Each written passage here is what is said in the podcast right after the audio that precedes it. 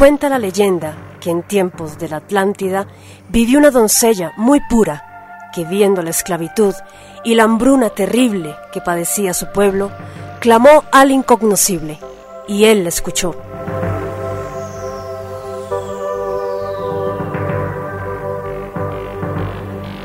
Mandando a su enviado, quien le entregó unas semillas de cereal que saciarían el hambre de su pueblo, y una semilla de piedra de la que brotaría un héroe que los liberaría del yugo esclavizador.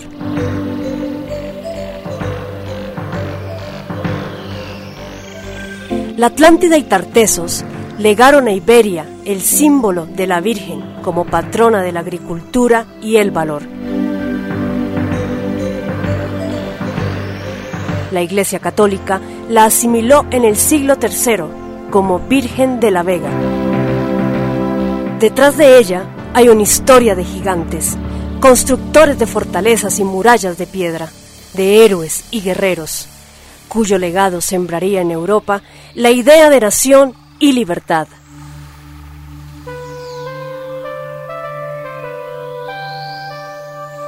La leyenda popular narra que los cristianos que huían de la Vega de Granada, ante el avance de la conquista musulmana, trajeron consigo la imagen de la Virgen de la Vega.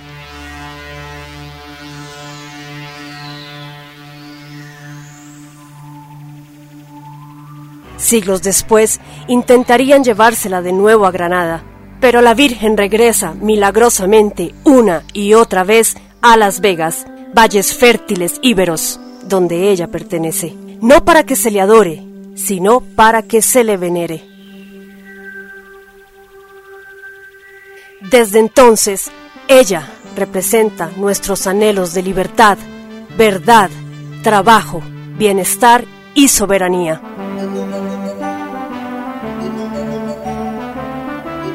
En estos tiempos de globalismo, de tiranía financiera, bajeza social, pobreza espiritual, falsedad histórica y materialismo, cuando vemos la caída de la patria, de la familia, del orden social, de la identidad, ella nos llama a luchar.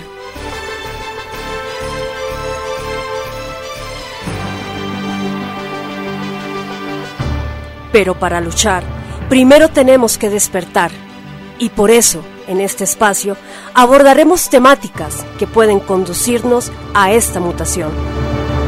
Revisionismo. Sabiduría hiperbórea. Metapolítica. Gnosis y esoterismo. Omniología y alienología. Solo con este conocimiento trascendente podremos vislumbrar lo que nuestros ancestros veían en ella, construyendo la grandeza de la Europa y América milenarias, cuyos vestigios perduran hasta el día de hoy.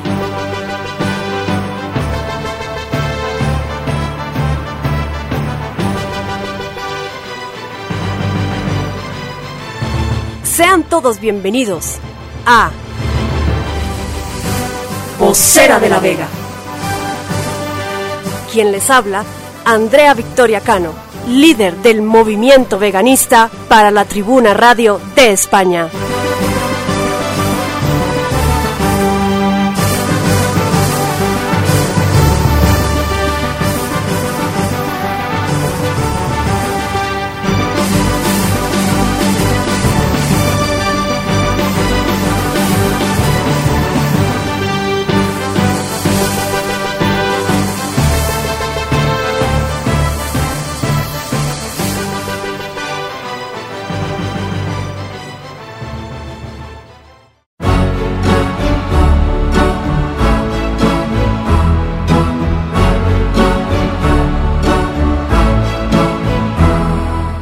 Bienvenidos sean todos a esta decimoséptima entrega de su programa Vocera de la Vega, que se transmite desde Bolivia para la Tribuna Radio de España.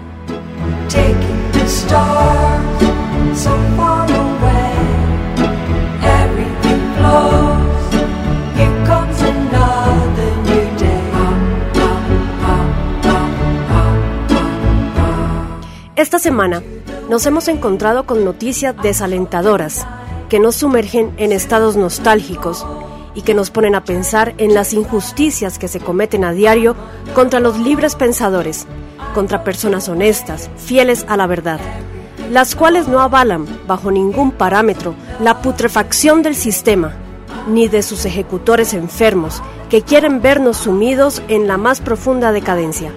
Este programa está dedicado al director de la Tribuna de España, José L. Sánchez, hombre íntegro y de valores que ha desenmascarado a las cloacas del Estado, razón por la cual ha sido perseguido, amenazado, condenado y obligado a abandonar su patria.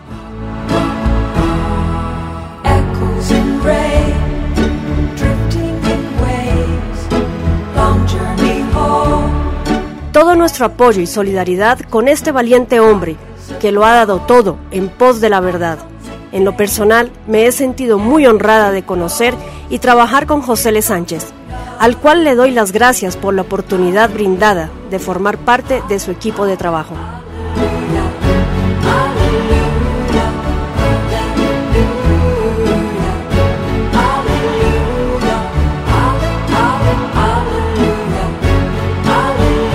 En esta decimoséptima entrega, en revisionismo histórico, barajaremos en las palabras del erudito José Antonio Bielsa la construcción de una gran mentira que rodea a la Guerra Civil Española.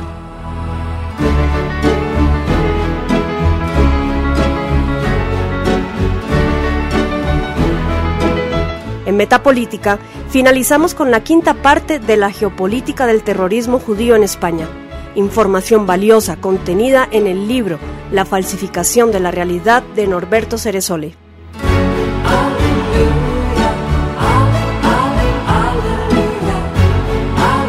En Gnosis, un espectacular episodio esotérico que nos aclara todos los aspectos primigenios del símbolo más importante del origen.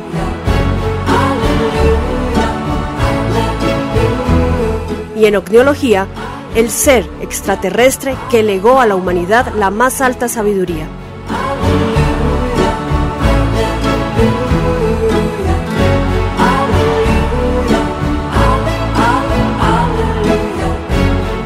Los micrófonos Andrea Victoria Cano, llevándolos nuevamente por este viaje fascinante por la senda de la verdad y del conocimiento.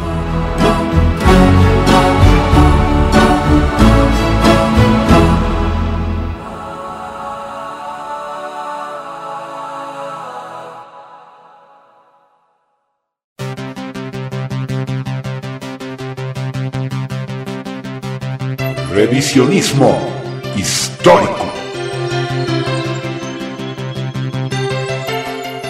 Para conocer la verdadera historia y no la propaganda que nos venden como historia.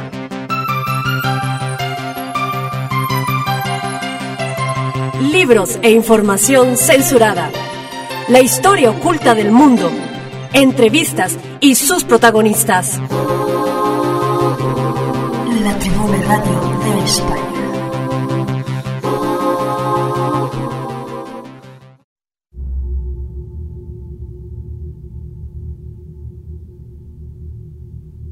La verdadera historia de la mal llamada Guerra Civil Española, 1936-1939, parte 1.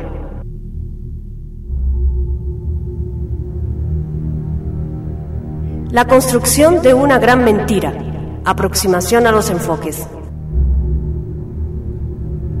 Indiscutiblemente, la mal llamada Guerra Civil Española es uno de los episodios históricos del siglo XX sobre cuántos más se ha mentido.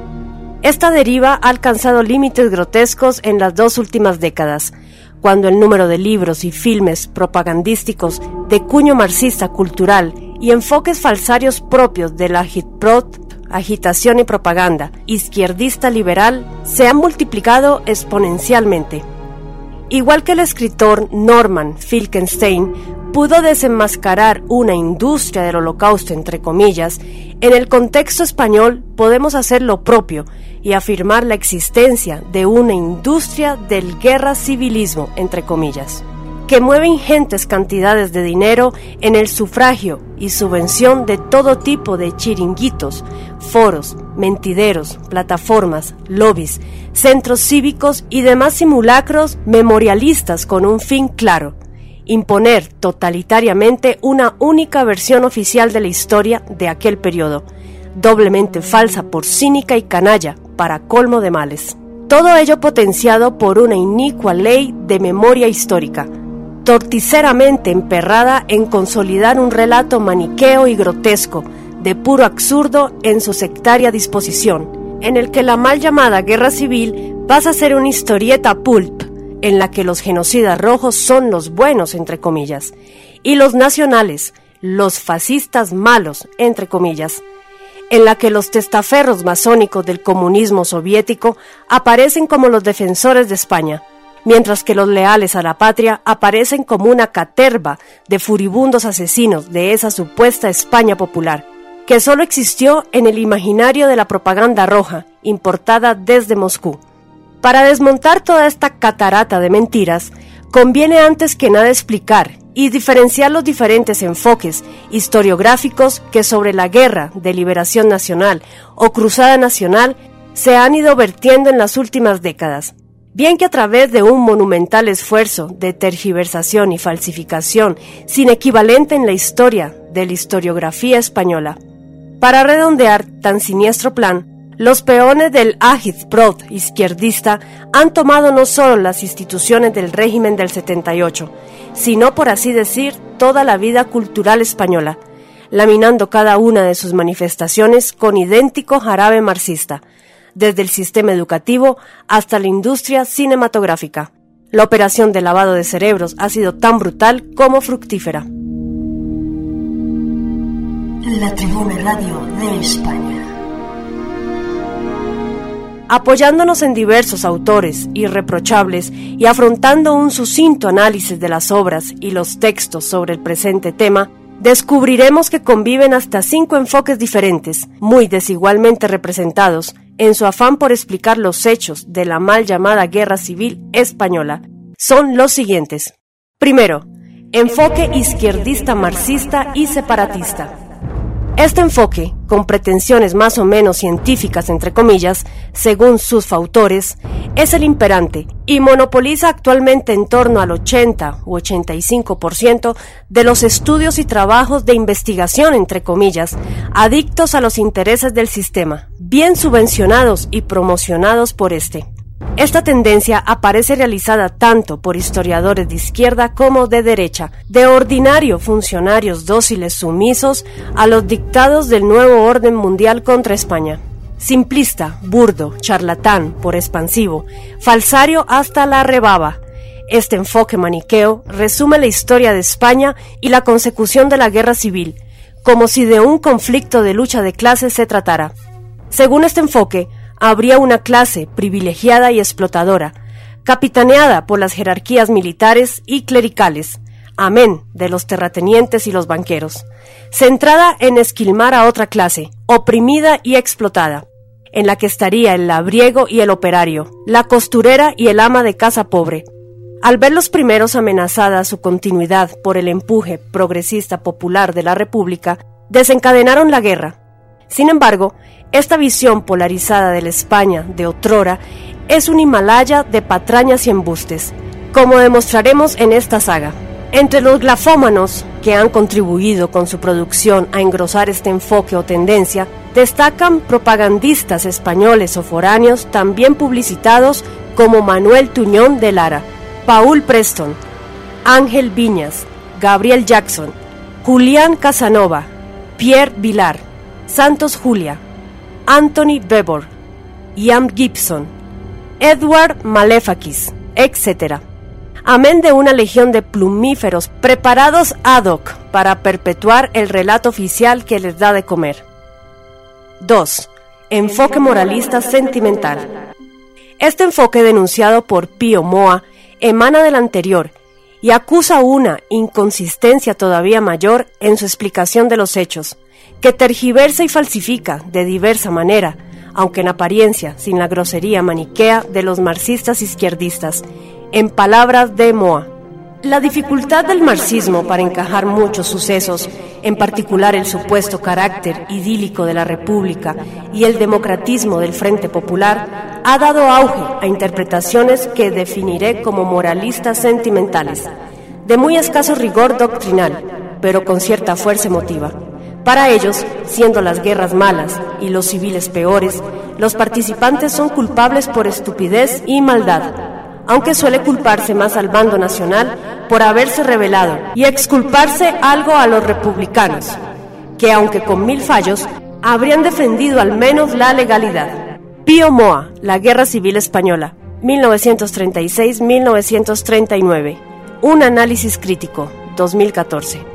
Este enfoque emotivo visceral resulta no menos pernicioso y nefasto que el previo, por cuanto legitima la validez del relato oficial afianzando una de las mentiras más llamativas de esta ficción, que el alzamiento nacional no fue una reacción legítima por parte de la media España, que iba a ser aniquilada por ir a misa los domingos, sino un golpe de Estado ilegítimo perpetrado por un puñado de militares golpistas.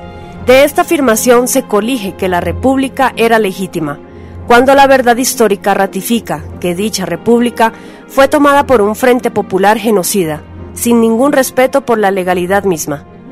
Entre los descoloridos exponentes típicos de esta tendencia oportunista, podemos citar a gente tan dispar como Fernando García de Cortázar, Bartolomé Benezar, Enrique Moradillos o los multiventas Juan Eslava Galán y Arturo Pérez Reverte, entre otros. 3. Enfoques franquistas. Mucha mayor consistencia y entidad presentan los enfoques que podríamos denominar vagamente franquistas, entre comillas, en cuanto fundan su premisa vehicular sobre el principio de justificación del alzamiento del 18 de julio, señalando como único responsable del conflicto al inadecuadamente llamado bando republicano, es decir, al Frente Popular, disfrazado de ente leal a la República, cuando sabemos que en verdad no lo era.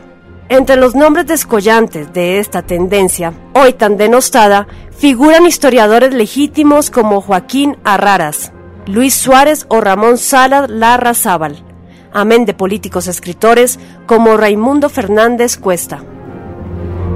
La Tribuna Radio de España. 4. Enfoque revisionista y metapolítico burdamente descalificados por el sectarismo oficial que monopoliza la izquierda antiespañola, los revisionistas merecen significarse como los más agudos y ecuánimes de los analistas sobre la guerra civil, entrando algunos de ellos de lleno en las parcelas de la metapolítica. La principal característica de los revisionistas, en su irrebatibilidad por parte de los izquierdistas marxistas, al decir de Moa, como todo tema de cierta injundia, el de esta guerra es inagotable y siempre quedarán aspectos secundarios, detalles, derivaciones, etc., dignos de investigación o afinamiento. Pero a mi juicio, las cuestiones clave, es decir, los motivos, rasgos generales y conclusiones de la guerra, están hoy suficientemente aclaradas. Pío Moa, La Guerra Civil Española 1936-1939 un análisis crítico 2014.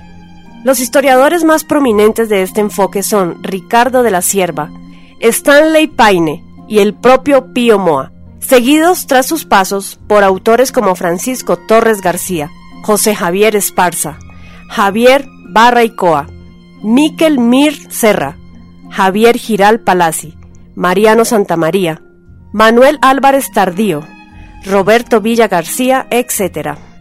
5. Enfoque teológico. La Cruzada Nacional, sistematizada como fenómeno metafísico por el cardenal Isidro Gomá, encuentra en el enfoque teológico su lectura más profunda y acaso políticamente incorrecta, en cuanto valora teológicamente la mal llamada guerra civil como una lucha entre el bien y el mal, entre Roma y Moscú, entre las escuadras de Jesucristo frente a las hordas gelatinosas del terror rojo la de los adherentes a los miasmas del comunismo internacional dirigido por la sinagoga de Satanás. Se trataba ante todo de lo que Jorge Villarín denominó como la guerra contra el judaísmo bolchevique, entre comillas. En palabras del cardenal Gomá, Roma y Moscú representan la más profunda antítesis histórica, la religión y la negación de Dios, La civilización y la barbarie, el profundo sentido de la dignidad excelsa del hombre, elevado al orden sobrenatural en su vida y en sus destinos, y el concepto del hombre animal, incapaz de levantar los ojos al cielo. Isidro Gomá, por Dios y por España, 1936-1939 a 1940. En este enfoque, que es el que cuenta con menos representación hoy, podemos destacar a Gil de la Pisa Antolín, Fray Santiago Cantera o últimamente a Laureano Benítez, grande caballero, gracias a su obra disidente El Himalaya de Mentiras de la Memoria Histórica, cuyo remate, inequívocamente teológico, supone un soplo de aire fresco en nuestros días. El lavado de cerebro, mediante el cual la ideología globalista se impone a las conciencias, ha tenido y tiene en España unas características especiales, que hacen diferente la ingeniería social que se ha desarrollado en nuestro país.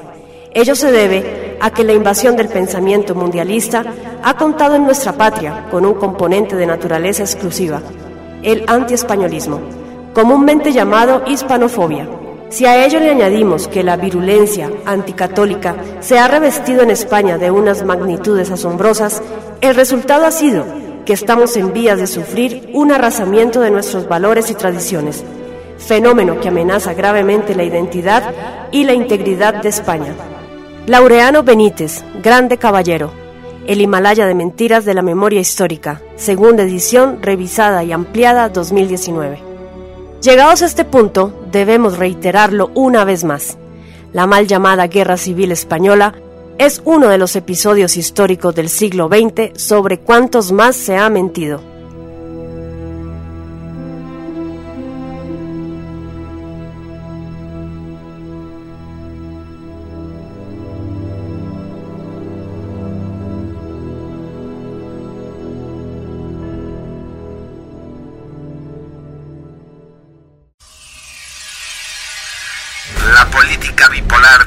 Izquierdas y derechas sirve al mismo amo internacional. Nada en ella hay de espiritual. Es tiempo de una tercera posición, de una nueva opción. Hombres y mujeres orientados, nobles y despiertos, ejerciendo su derecho político, político. A la función regia aspirarán y la metapolítica expresarán. Metapolítica. Un espacio para reconocer personas, obras y organizaciones de nuestro tiempo, que con su trabajo visible luchan contra el nuevo orden mundial.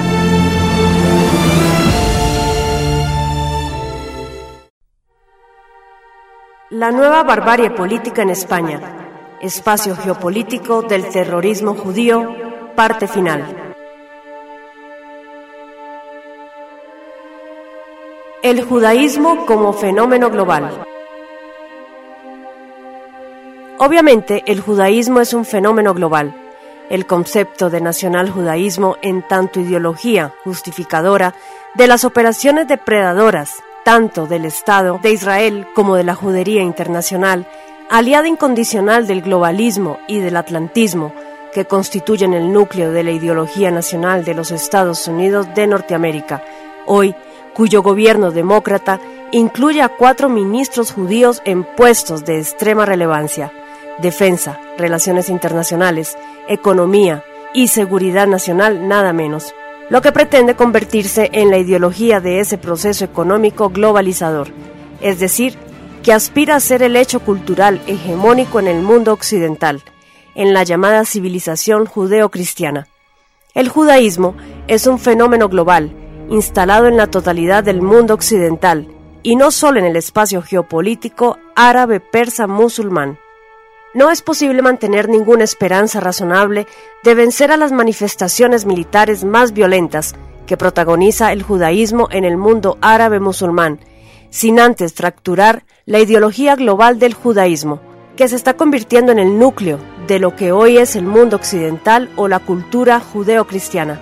El verdadero centro de gravedad cultural del frente de combate de esta guerra global contra el judaísmo está en enfrentar esa ideología dentro del propio Occidente, desnudando sus mitos y falsedades, creando y desarrollando una contracultura capaz de separar a Occidente del occidentalismo, es decir, de la concepción del mundo judío.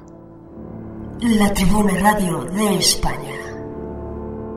Día a día aumentan las contradicciones entre distintos estados y culturas nacionales dentro de Occidente y los objetivos hegemónicos de la ideología judía, como es el caso de Francia y Alemania.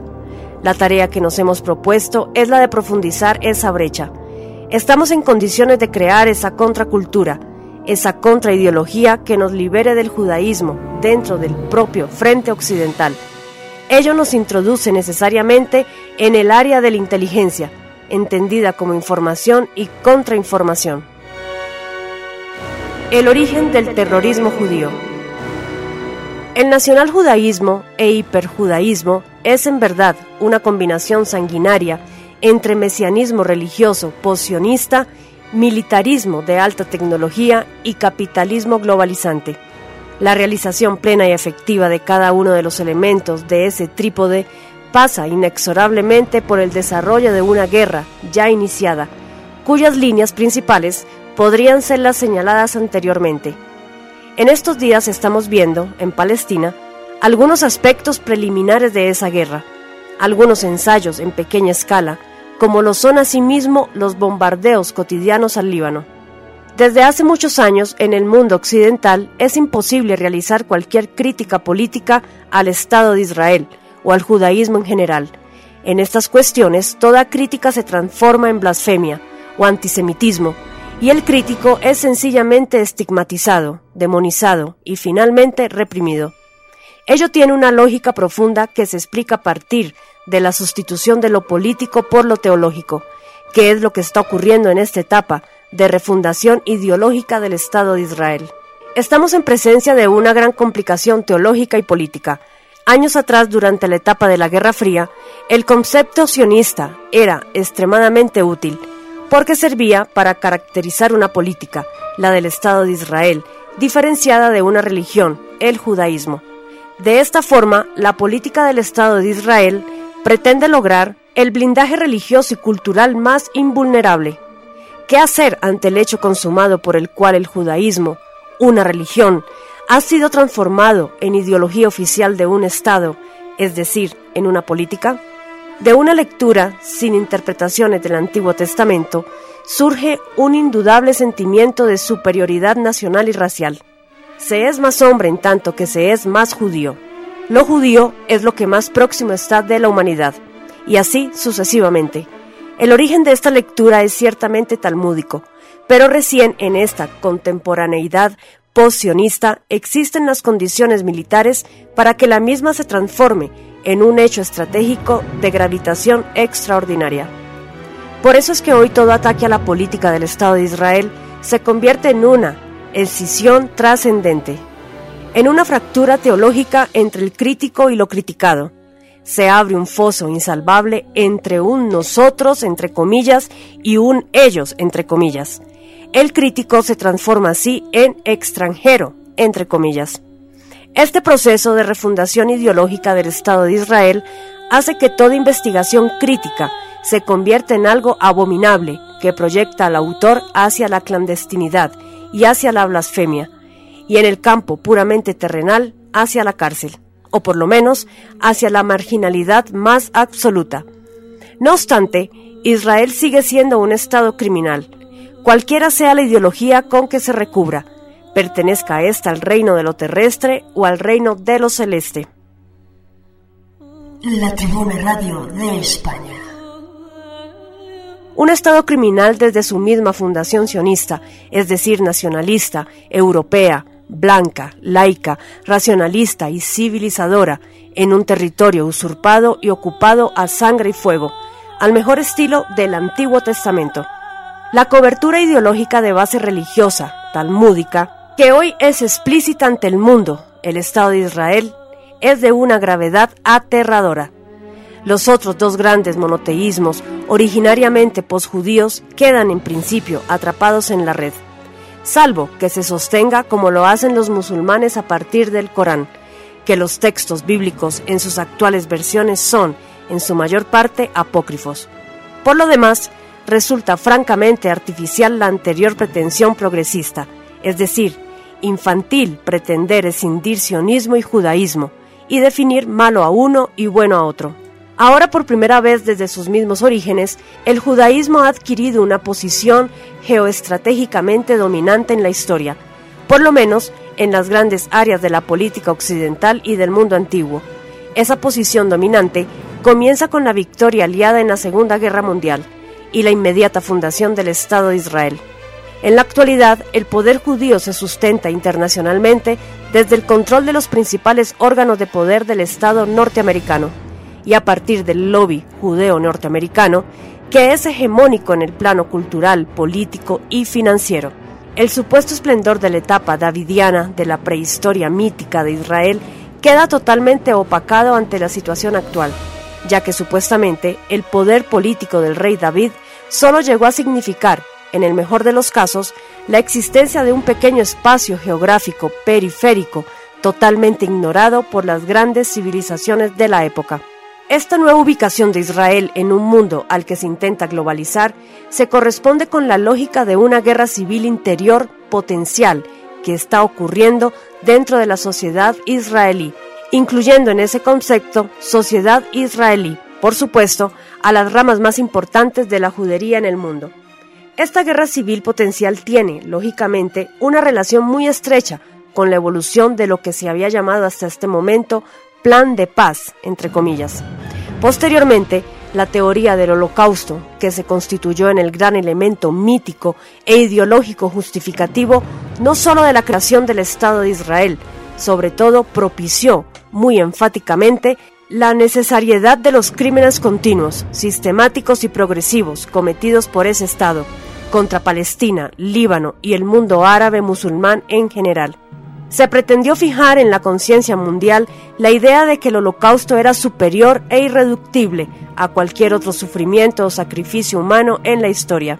Ello permitió sostener que la creación del Estado de Israel era la respuesta de Dios al holocausto y que sus crímenes eran un acto de fidelidad al gran elector, al Dios que señala e identifica a su pueblo, que existe ese plan mesiánico militar orientado a crear una gran zona de globalidad capitalista, en lo que hoy es uno de los grandes agujeros negros de la política mundial, grandes vacíos que desestabilizan la concepción globalista del nuevo orden mundial. Que exista ese plan no quiere decir que el mismo se realizará indefectiblemente. Son numerosas y activas las fuerzas resistentes que actuarán en dura oposición a su desarrollo.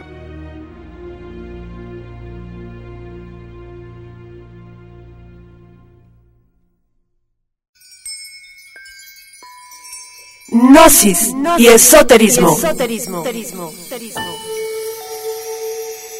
Porque la gnosis de la nueva era es para incautos. La verdadera gnosis proviene de la memoria de la sangre. Cuyo origen para los hispanoamericanos está en los señores de Tarsis de Iberia, padres de nuestra lengua castellana. Prestad atención y abrid bien vuestros sentidos.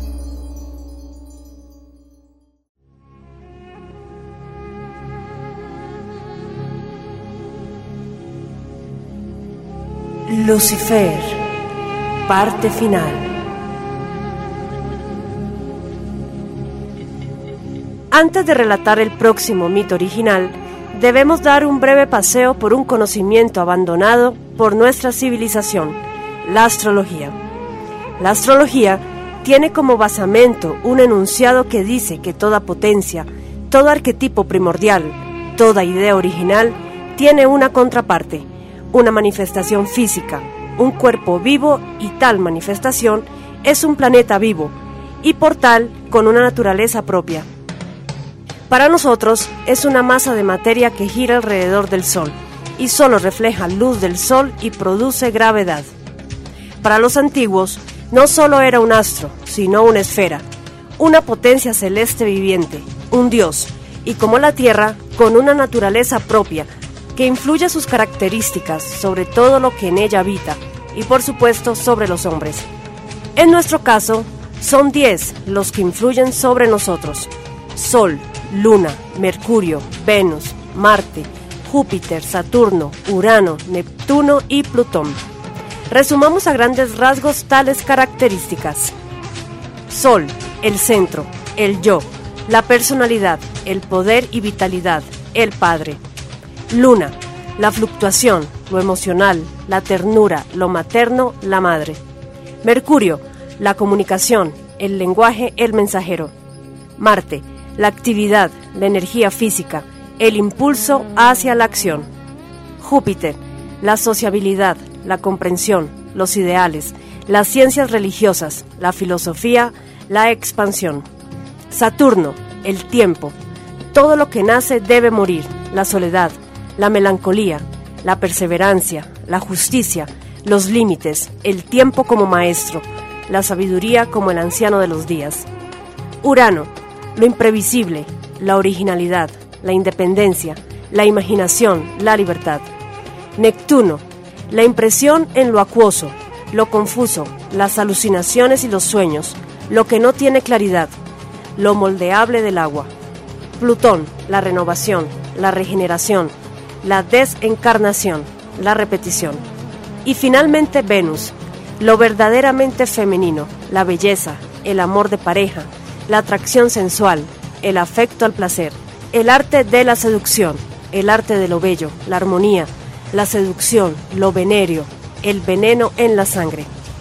Cabe señalar que la Luna y Venus son los más próximos a nuestro planeta y por consiguiente su influencia es mayor. Y por consecuencia, claro está, como es que la maternidad y la sexualidad son los impulsos mayores que mueven a nuestro mundo.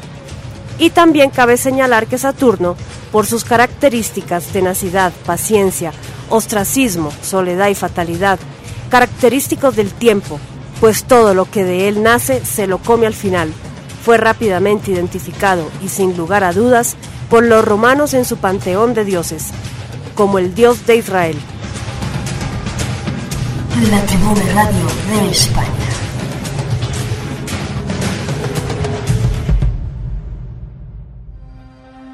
Lo anterior, ahora otra leyenda en forma de mito y que muy resumida cuenta así. Hubo una doncella que afligida por el hambre y sufrimiento de su pueblo, y mirando al cielo estrellado, buscando la luz increada, clamó y gritó por ayuda a lo inconocido. Su grito de auxilio fue escuchado, y el incognoscible, este Dios supremo, cuya voluntad es gracia, le enseñó un camino hacia el planeta Venus. Ya allí recibió del emisario del incognoscible varias espigas de trigo, con las que saciaría el hambre de los hombres una vara que serviría para medir la traición blanca, y la semilla de un niño de piedra, que un día sería hombre, se pondría la cabeza de la raza y saciaría el hambre espiritual. A su regreso, y sin haber tenido contacto sexual con algún hombre, la Virgen estaba encinta. Una serpiente intenta impedir su paso y ella le aplasta la cabeza con el pie derecho. Cuando nace se le llama Nabután, Nabotán o Botán y la Virgen lo educa como guerrero y constructor. Más tarde Nabután se autocrucifica en el árbol del terror y permanece por nueve días para descubrir el secreto para vencer a la muerte. Al noveno día, la muerte se aproxima, desde el fondo de sí mismo, desde la negrura infinita surge una figura resplandeciente, un ser de gracia pura, era Freya, la alegría del espíritu, su pareja, su esposa divina del origen que acudía en su auxilio. Nabután abre entonces su único ojo y por este sale Freya al mundo. Una vez en él, se convierte en asesina y prostituta para seducir, asesinar y luego arrebatar de ciertos seres las piezas que conforman la llave del secreto. Una vez seducidos y asesinados los gigantes y reconstruida la llave, Freya se convierte en un cuervo y llega veloz hasta Nabután, pero este ya ha muerto y no puede entregarle la llave deja la llave fuera y penetra en Nabután por una herida, puesto que en su sangre ella es la única que puede existir en el fondo de sí mismo, y convertida en una perdiz, mostrará en una danza el secreto de la vida y de la muerte. Nabután lo comprende, resucita como inmortal y funda un estirpe de héroes que lucharán por su libertad. Y ahora la historia del lucero, que en parte es la misma escondida en el mito de la Virgen. Extraída de las leyendas y mitos paganos por Ninro de Rosario en su obra El misterio de Belicenavilca, y escrita en nuestras palabras. En el reino del Espíritu Eterno, más allá del origen, el incognoscible solicitó el envío de un emisario al mundo de la materia, desde el cual había recibido el pedido de auxilio de una parte de los suyos. Fue así que un príncipe del reino, el gallardo señor lleno de belleza increada, se ofreció. Porta una corona de gemas inimaginadas que reflejan en miriadas de facetas la luz increada que como una fuente amorosa de vida e inteligencia brota de lo incognoscible en su luz estaban la belleza y la gracia, la risa y la alegría, la felicidad de la inocencia y del amor, el aroma de la libertad absoluta de su reino, y maravillas que nuestro lenguaje no puede ni logrará comunicar desde todo lo creado. Descendió pues un enviado, un príncipe, un Cristo, a la cabeza de una legión hacia los infiernos de la materia pervertida por un espíritu, una inteligencia que el abismo enfermó de soledad. Brotaron en la creación a través de la esfera venusina, iluminando el abismo. Las estrellas y los astros parecieron apagarse al cerrar sus ojos y postrarse ante la gracia, la alegría, el brillo y la risa de la realeza descendida de lo eterno. Aquella luz que bella, orgullosa, vanidosa, soberbia, arrogante y desafiante se encendía, invadía y opacaba la luz creada. La batalla celeste comenzó y se enfrentaron las legiones del espíritu contra las potencias de la materia y sus 200 aliados. En la tierra el tiempo se detuvo en silencio. En una hora inmanente la aurora aullaba, tronando el cielo con el trino de las aves. Todo lo vivo cantaba, saludaba con vida al emisario de la vida, y el gallardo Señor portando la graciosa luz se manifestó a la vista de los hombres. Y estos despertaron de su sueño, y supieron que aquello no era un paraíso. El gallardo Señor miró hacia lo alto, hacia más allá de las estrellas, y ascendiendo hacia lo alto desapareció. Desde lo profundo de los cielos, un objeto, una centella de luz verde, lentamente comenzó a caer. Era el gran, una piedra que el gallardo señor había quitado de su corona y la había dejado caer hacia el abismo. La gema traída por el Señor de la belleza absoluta caía iluminando los seiscientos mil mundos de ilusión, penetrándolo todo.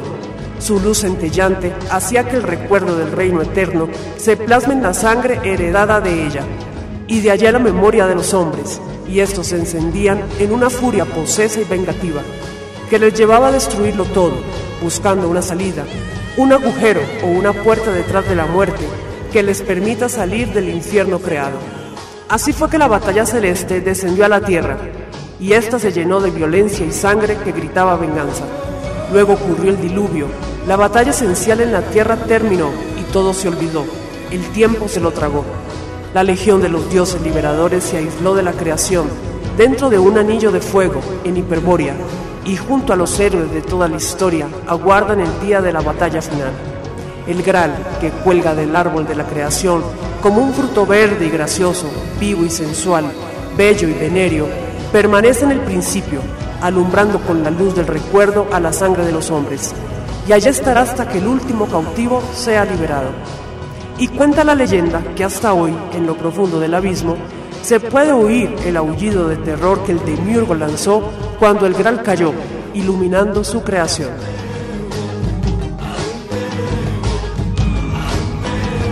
La Tribuna Radio de España.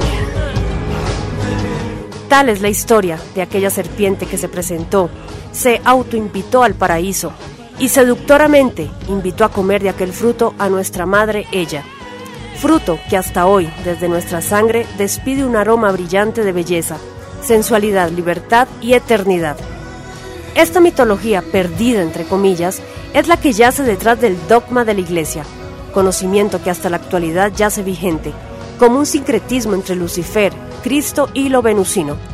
El mito leyenda del Graal o Santo Grial no aparece en los Evangelios, pero sí está presente hasta la actualidad en las leyendas europeas, Leyendas que cuentan que el Santo Grial es una copa que contiene la sangre de Cristo, y tal copa milagrosa solo puede percibirla un hombre mezcla de santo y héroe, un Lancelot. Hace poco fue publicado en YouTube el video de una misa en el Vaticano, que exhibe parte de un cántico dicho en latín de la primitiva Iglesia Católica de finales del siglo IV.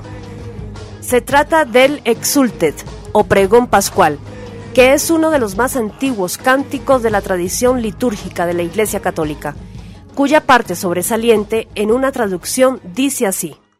Supernis luminaribus flammas eius, Lucifer matutinus inveniat. Ile in quam Lucifer, qui nescit casum Christus filius tuus, qui regressus ab inferis, humano generis serenus iluxit, et tecum vivit et regnat in saecula saeculorum.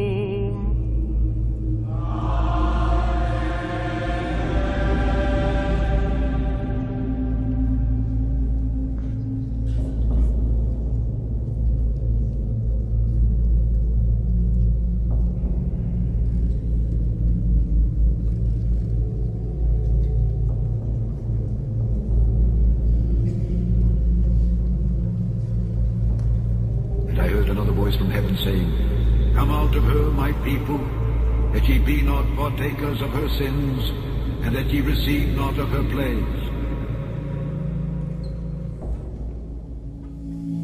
Goce también la tierra, inundada de tanta claridad, y que radiante con el fulgor del Rey eterno, se sienta libre de tiniebla, que cubría el orbe entero, que el lucero matutino lo encuentre ardiendo, oh lucero que no conoce su caso y es Cristo tu Hijo resucitado que volvió del abismo, brilla sereno para el linaje humano, y vive y reina por los siglos de los siglos. Y en otra dice así, el fuego del lucero se descubre a sí mismo en la mañana. Hablo de aquel lucero quien no conoce el ocaso. Cristo es hijo tuyo, quien regresó de los infiernos. Sereno ilumina al género humano y vive y reina por los siglos de los siglos. Sí, afirmativo, ha escuchado usted bien. El cántico dice que Cristo es hijo de Lucifer, o que Cristo es Lucifer, o que Cristo, Lucifer, es hijo de aquella luz primigenia, de aquel reino del incognoscible. Flamas, eius Lucifer, matutinus inveniat, ile inquam Lucifer, qui nesit ocasum, Christus filius tus, qui regressus ab inferis. Humano generis serenus, illucit, et tecum vivit et regnat, in saecula saeculorum. Como sea, el cántico completo en latín y castellano lo puede escuchar usted en Internet. No es un secreto, es el dogma católico y está al alcance del público. Y es la prueba de que se sabe más de lo que se pregona. La Iglesia sabe desde su creación mucho más de lo que predica, por lo que afirmamos que aunque suene entre comillas igual, ser salvados por la sangre luminosa derramada por Cristo, por nuestra causa, no es lo mismo que ser liberados por la luz de Cristo, causada, derramada en nuestra sangre. Y hasta aquí añadiremos un último elemento ligado a nuestro Lucifer, con el cual suman ocho. 1 el brillo, primigenio de su abuela, entre comillas, Tea o Eurifacea. 2. La luz mensajera de su madre, entre comillas, Aurora. 3. La fidelidad de Céfalo, su padre, entre comillas. 4. El planeta Venus, lo venerio. 5. Las gemas, el Graal o Grial. 6. La desaparición del universo visible, Hiperbórea, Aquilón, Tártaro. 7 el conocimiento de la leyenda por los reyes, la tradición regia. 8. La sangre iluminada, el recuerdo del reino de Cristo.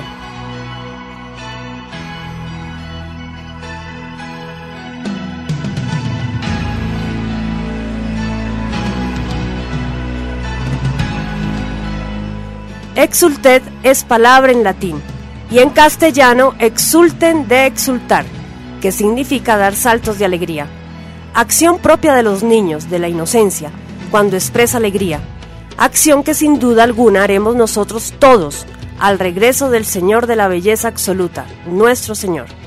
Y para finalizar este ensayo, un pensamiento del filósofo griego Porfirio, que a nuestro juicio debería ser nuestro credo. Hay por encima del fuego celeste una llama incorruptible, perenne, vibrante y resplandeciente, manantial eterno de la vida, fuente de los seres y origen de todo. Ella se hace conocer por sí misma. Su fuego no puede ser encerrado en parte alguna. Ella está desprovista de cuerpo y de toda clase de materia. Rodea y abarca los cielos. De una de sus infinitas chispas proviene todo el fuego vital del sol, la luna y las estrellas. He aquí todo lo que sé de Dios y no intento saber más.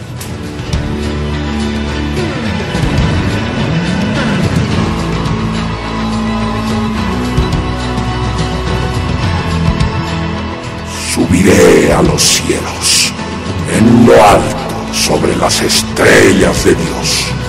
Elevaré mi trono, me instalaré en el monte santo, en las profundidades del aquilón.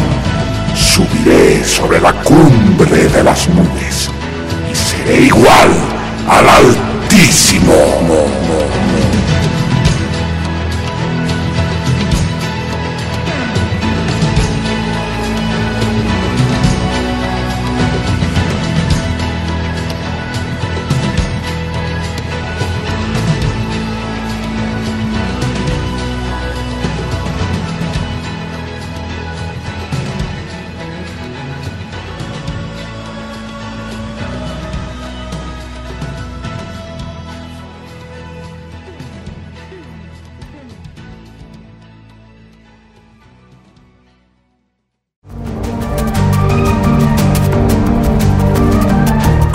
Omniología y alienología.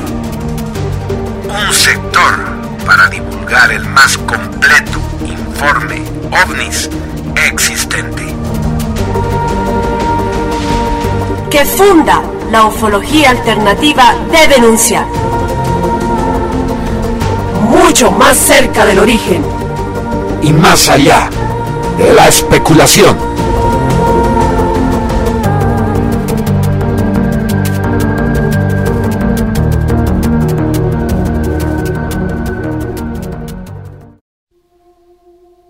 Mitad terrestre, mitad extraterrestre. Parte 2. La Plaza Liberada, sede de la Orden. Como dijimos anteriormente, Croy Romero, caballero de la Orden, encontró una casa con las características solicitadas por Moyano. Esta fue preparada, cercada rúnicamente. Con este cercado se logró una plaza liberada, concepto que le será familiar si ha leído la novela mágica. La dirección era Jujuy 343. Por esa misma calle, Felipe visitaba a José Álvarez López, escritor, físico, doctorado en matemáticas y química, conocedor del gran pasado humano. Allí está su compañera y estudiosa de la historia colonial de la ciudad de Córdoba, Alejandra Correa. Relato de Renato Fornero. Vamos a contar un poco sobre la sede de la orden, y para ello nos valdremos nuevamente del relato de Brondino.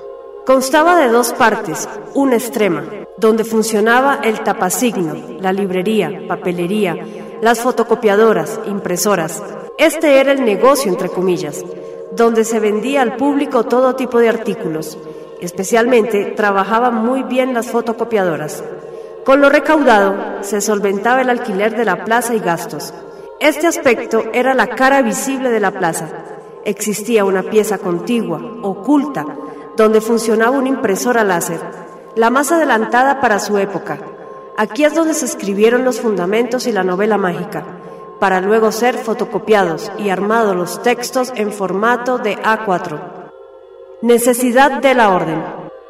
Hasta aquí vimos el cómo y cuándo de la orden. Pero, ¿para qué necesitaba el pontífice Maximus Ninro de Rosario una orden? Podríamos decir que Moyano, ante una lluvia de flechas arquetípicas, necesitaba un muro de escudos, pero probablemente esta respuesta no conforme. Por tanto, antes de dar una respuesta más precisa, echemos un vistazo a la parte 42 del relato de María. El karma propiamente dicho resulta en un como veneno para el yo perdido, veneno que enferma de desorientación, ya que el subconsciente opera como una fuente inagotable de emisión de situaciones, argumentos que devienen a la atención del yo en tiempo, constituyéndose en la parte móvil de la estructura del engaño.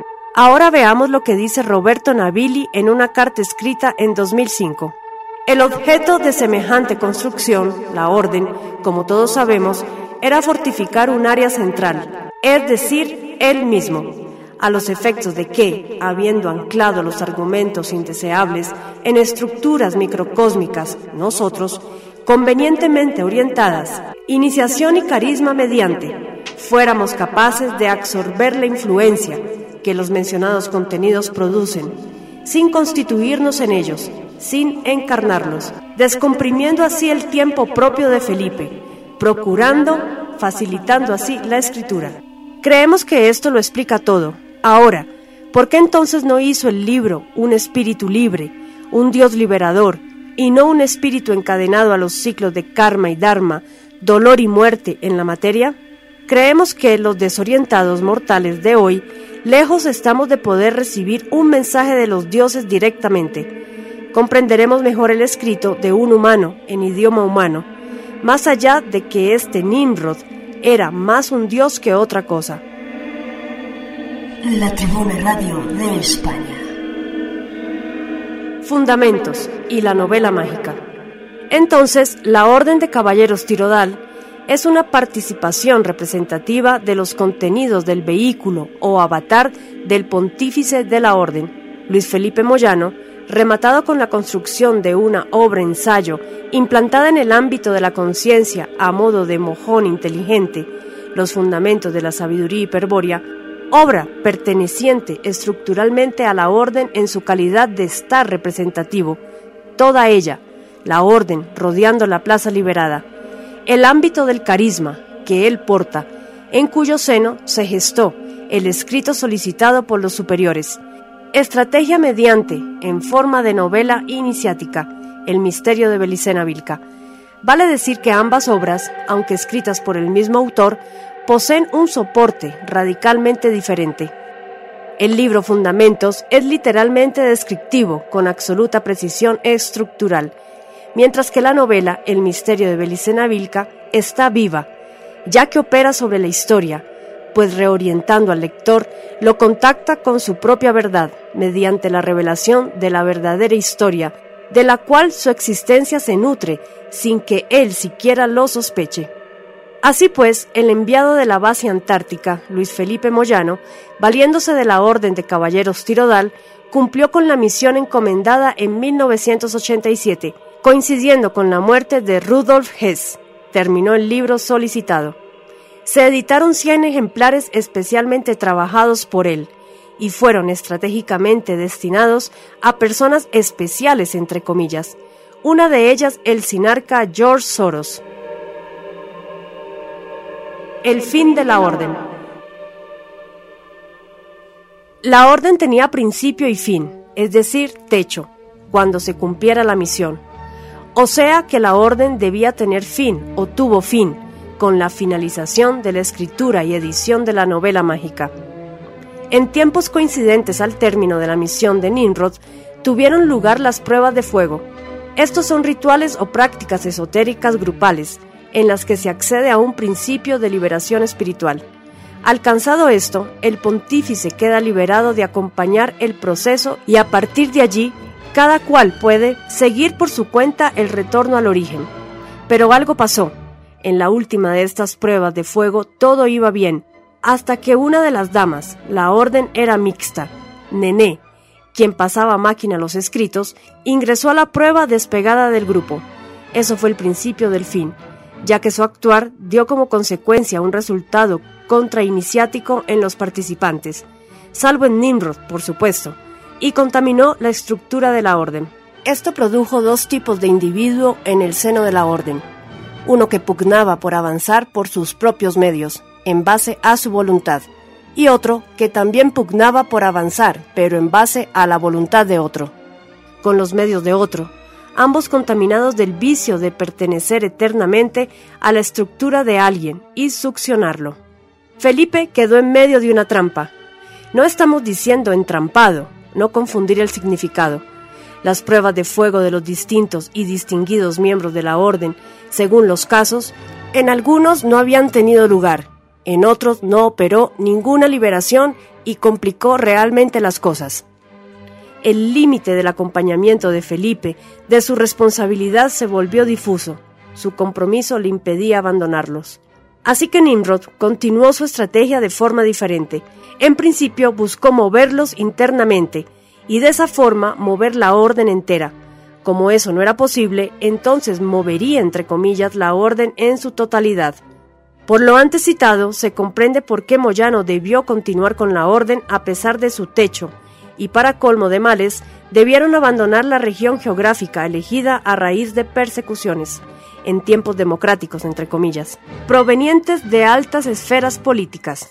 Citamos, el gobernador de Córdoba, el radical Eduardo Ángelos, expresó públicamente que no permitiría que le pudrieran la provincia en relación a la orden y sumándose a la voluntad de sus enemigos, participó de la acción que terminó con el violento desplazamiento de Felipe el Pontífice y Rosalía la Braya del Centro Geográfico Estratégico, Córdoba, más algunas persecuciones secundarias a algunos de ellos.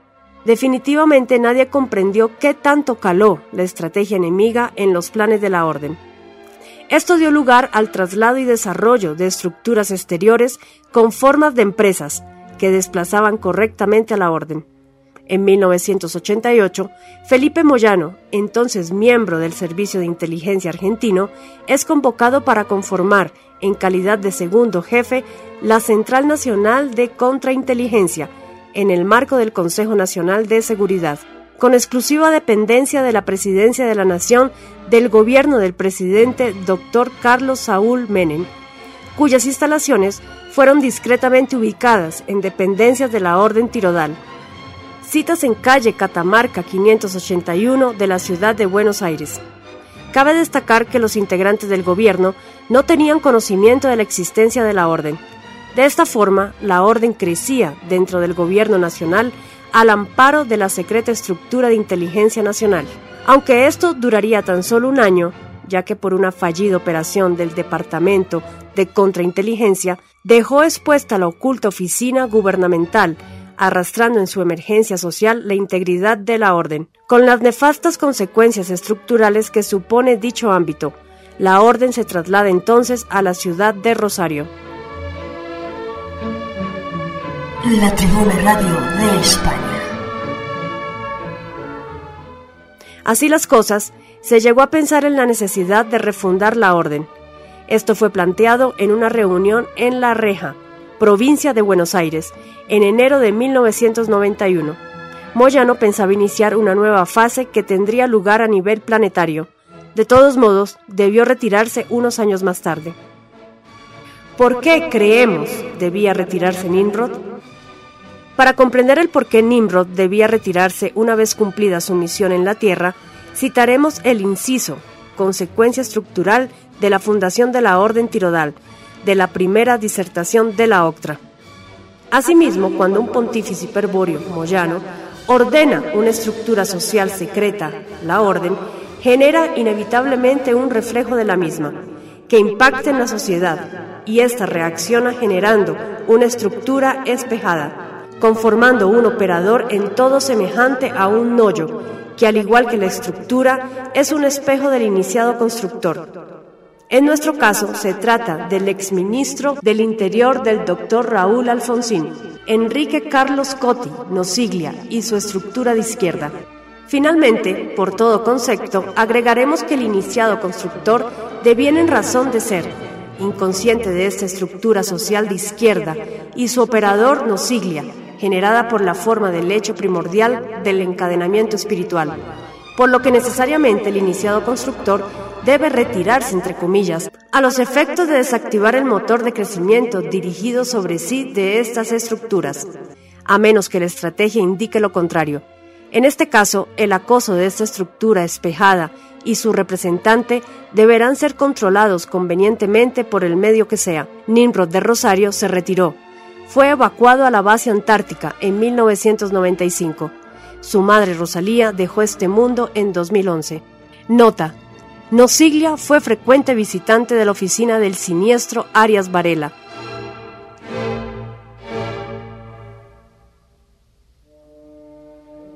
El legado, conclusión y reflexión final.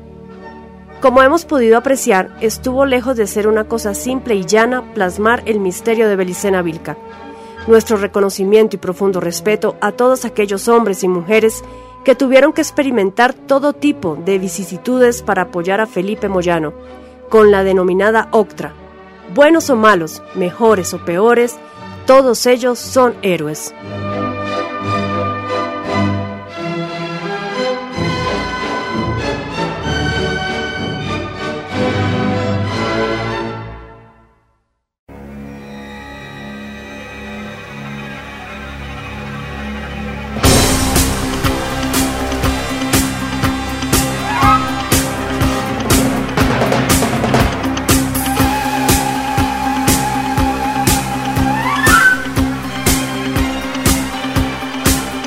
Y así llegamos al final de un programa que rompe con todos los paradigmas culturales del sistema.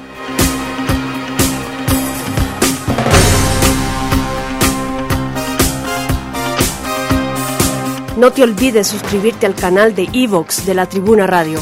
Apoya este gran trabajo de producción y comparte esta información.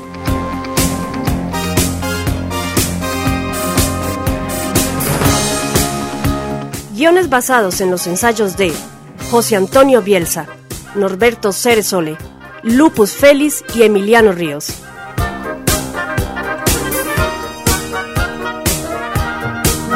Con el apoyo del movimiento veganista, Proyecto OVNIS y la editorial de la Casa de Tarsis.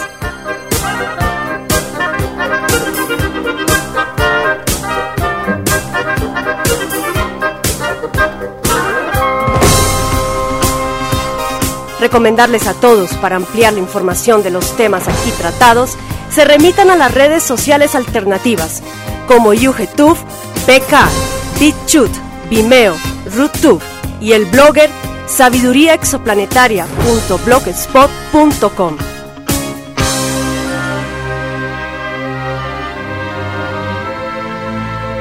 Nos estaremos encontrando la siguiente semana en Vocera de la Vega, programa alternativo de denuncia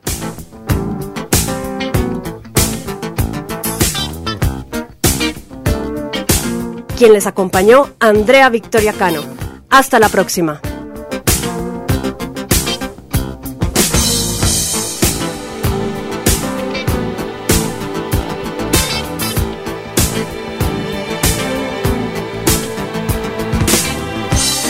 Y recuerden que el honor es el acto de la voluntad graciosa.